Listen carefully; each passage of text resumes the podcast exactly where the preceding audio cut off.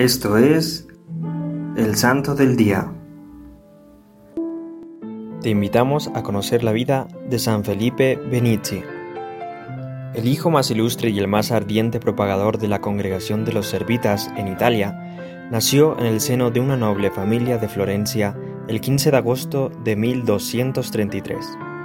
A los 13 años fue a vivir a París a estudiar medicina de París pasó a Padua, donde a los 19 años obtuvo el grado de doctor en medicina y filosofía, regresando a su ciudad natal y ejerciendo por un año su profesión. Durante este tiempo estudió las Sagradas Escrituras y frecuentaba las iglesias de su ciudad natal, especialmente la Anunciata, que estaba a cargo de la Orden de los Servitas, siervos de María, así llamados por la gran devoción que tenían a Nuestra Señora, que allí era particularmente reverenciada.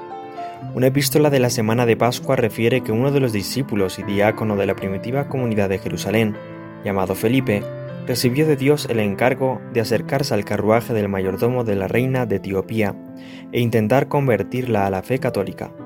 Dijo el Espíritu Santo, acércate y sube a este carro. Pues bien, estando Felipe Benici el 16 de abril de 1254, jueves de Pascua, oyendo la misa conventual en la cercana ciudad de Fiesole, al proclamarse aquellas palabras, Felipe, acércate y sube a este carro, tomadas de los hechos de los apóstoles, interpretó que iban dirigidas a él, y después, en su casa, orando, tuvo una visión en medio de un éxtasis. Vio venir a su encuentro a la Virgen, Madre de Dios, quien mostrándole el hábito negro de los servitas, le sonrió diciéndole, Felipe, acércate y sube a este carro. Comprendí entonces que la reina del cielo le invitaba a ponerse bajo su protección. Ocultando su condición de noble y su profesión, Felipe pidió la admisión en Montescenario y recibió de manos de San Bonfilio el hábito de los hermanos Lego. Los superiores le ordenaron trabajar en el huerto, pedir limosna y algunas faenas duras y difíciles del campo. El santo se entregó por completo a dichas labores, orando incansablemente durante todas ellas. En 1258 fue enviado al convento de Siena y durante el camino intervino en una polémica discusión sobre los dogmas de la fe, en la cual Felipe supo intervenir brillantemente aclarando y dando el verdadero sentido sobre lo dicho. Dos miembros de su congregación, que viajaban con él, dieron cuenta al prior general, quien, al constatar la sabiduría del santo, lo ordenó sacerdote, y en 1262 fue nombrado maestro de novicios del convento de Siena y vicario asistente del prior general. En 1267, por voto unánime, el santo fue elegido prior general de la orden religiosa. Como primera labor, visitó todos los conventos de la orden que estaban en el norte de Italia, invitando a las gentes a convertirse y someterse a la protección de la Virgen Madre.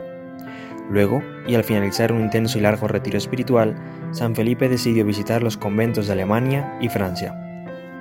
En el concilio de Lyon, San Felipe impresionó a todos por su sabiduría y don de las lenguas, don que fue utilizado por el santo para la conversión de los pecadores y reconciliación de los cismáticos de muchos lugares del mundo a donde iba a predicar el Evangelio.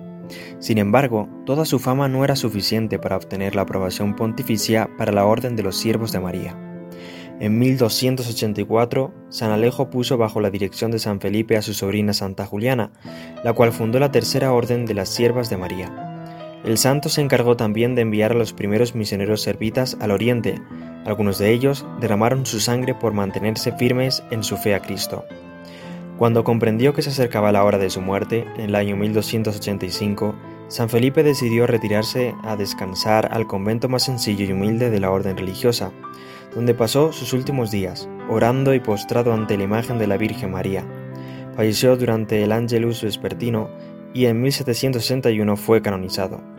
Su fiesta fue extendida a toda la Iglesia Occidental en el 1694.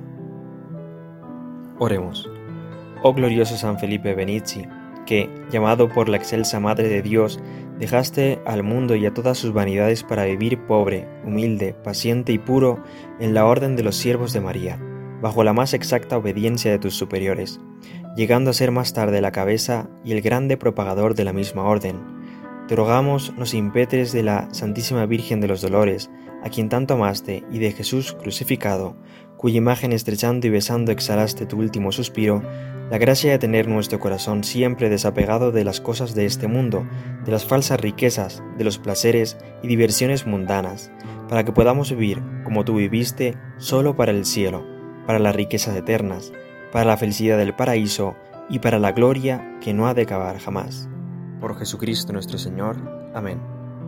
Servidores Amoris Christi, Movimiento Amoris Mater, haz todo con amor.